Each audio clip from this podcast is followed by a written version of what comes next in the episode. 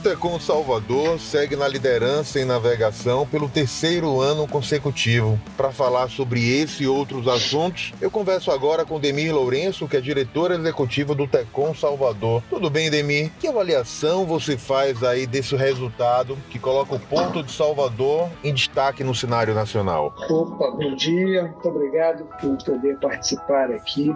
Na realidade, não coloca, né? mantém Salvador com, com o destaque que, que Salvador sempre teve na movimentação de, de cargas de longo curso no norte e no nordeste desde sempre, dado a pujança econômica da Bahia, é, já lideramos esse, essas estatísticas de movimentação de carga de longo curso, carga com origem ou destino no exterior. As operações do terminal de contêineres do Porto de Salvador completaram 21 anos esse ano. Há muito o que comemorar na sua avaliação? Ah, eu entendo que sim, Além da nossa maioridade, né, 21 anos, nós comemoramos esse ano também a conclusão das obras, das nossas obras de expansão, que estão dobrando a capacidade do terminal, e isso nós acreditamos que tem uma possibilidade de trazer, de possibilitar um crescimento significativo de movimentação nos próximos anos, principalmente resgata a nossa função de ferramenta de atração de investimentos para o Estado, porque a logística portuária,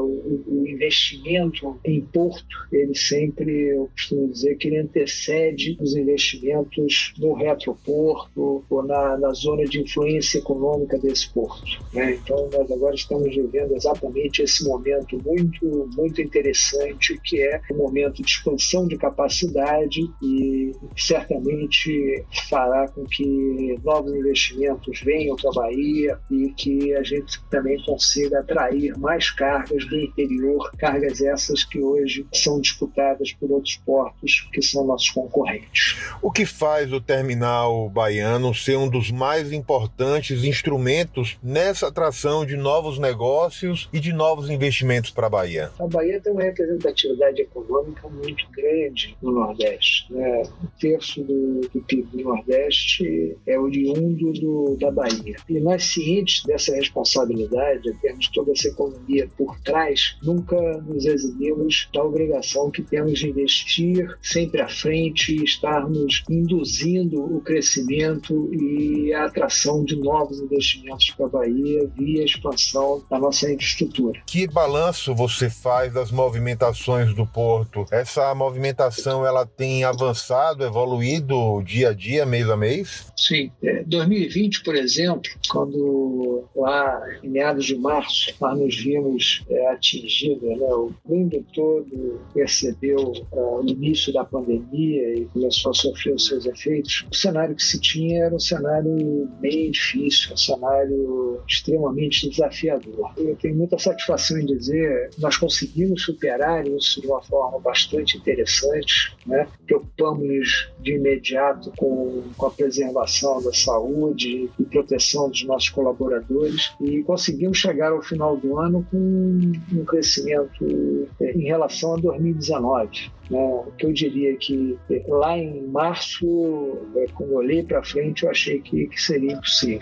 2021, contrapartida, está sendo um ano muito positivo. Por exemplo, nós tivemos o melhor primeiro semestre de todos os nossos 21 anos. Em três anos consecutivos, nós tivemos crescimento significativo. Em 2019, movimentamos 150 mil teus, em 2020, 160 e agora, em 2021, 184 mil teus.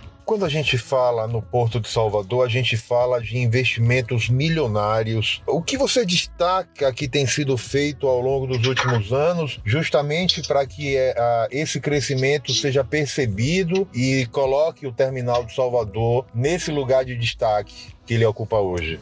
Olha, a atividade portuária é uma atividade de capital intensivo. Né? Os investimentos eles são de, de, de muito grande bulto é, e demandam prazos longos e escala de movimentação para serem amortizados. Né? 21 anos de, de existência do terminal, nós já investimos mais de 900 milhões, sendo que 450 milhões foram apenas nos últimos três anos. Então, isso mostra efetivamente o nosso compromisso com a Bahia e com o seu crescimento e desenvolvimento futuro. Estamos saindo da fase mais crítica da pandemia, a gente percebe o avanço do processo de vacinação do país e esse é um cenário que mostra uma, uma expectativa de um segundo semestre mais produtivo e mais promissor. Qual a sua expectativa para essa fase que inicia agora, Demi? Eu sou muito otimista. Eu acho que provavelmente terá um segundo semestre muito bom. Né? E aí eu, quando falo segundo semestre muito bom, eu me refiro é, ao ambiente de negócios ele deve melhorar muito. Né? Concordo com você. O pior momento da pandemia já passou e a gente vê aí dias, inclusive, onde temos mais de 3 milhões de pessoas vacinadas. Então, é, eu torço e acho que vai acontecer muito rapidamente um momento no qual a gente vai olhar para trás e ver essa pandemia se distanciando mais ainda e olhar para frente e pensar em todas aquelas lições que foram aprendidas durante ela.